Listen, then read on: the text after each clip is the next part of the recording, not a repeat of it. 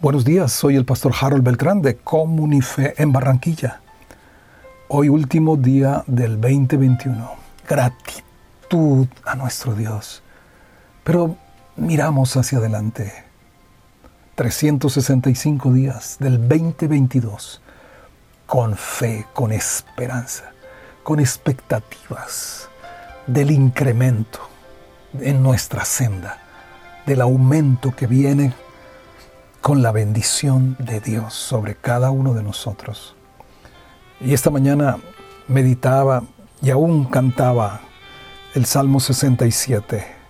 Salmo 67, 1. Dios tenga misericordia de nosotros y nos bendiga cada día, cada semana, cada mes de este nuevo año haga resplandecer su rostro sobre nosotros, para que sea conocido en la tierra tu camino, en todas las naciones tu salvación.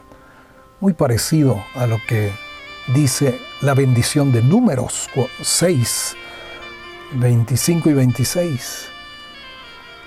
Lo que Dios hace, lo hace para qué. Lo que Dios obra lo hace con un propósito, para que sea conocido en la tierra su camino y en las naciones su salvación. Lo que Dios hace en ti, a través de ti, de cada uno de sus hijos, tiene un propósito para que otros le conozcan. Tu familia conocerá del Señor, el camino del Señor, tus compañeros de trabajo, de estudio, tus vecinos conocerán el camino del Señor. Verso 3, te alaben los pueblos, oh Dios, todos los pueblos te alaben.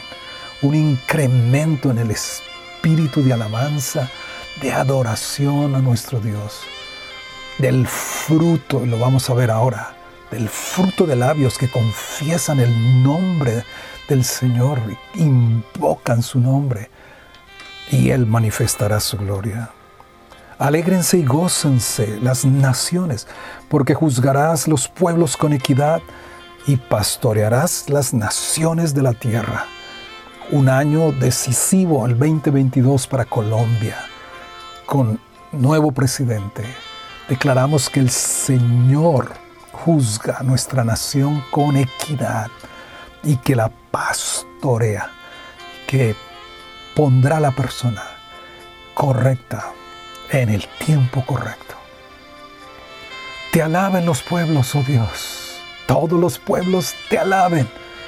Una atmósfera de incremento, de alabanza en el corazón de cada uno de nosotros.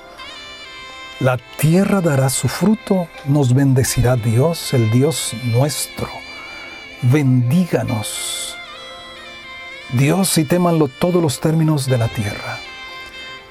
Y esto me llevaba al Apocalipsis 22 para el 2022, verso 2.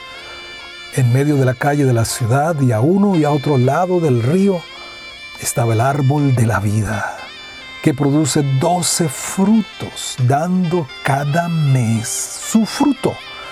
Y las hojas del árbol eran para la sanidad de las naciones. Tiempos fructíferos vienen de la presencia del Señor, tiempos fructíferos, donde el fruto del árbol de la vida que es Cristo se manifestará en cada mes, en cada uno de nosotros, su naturaleza, su carácter, su vida.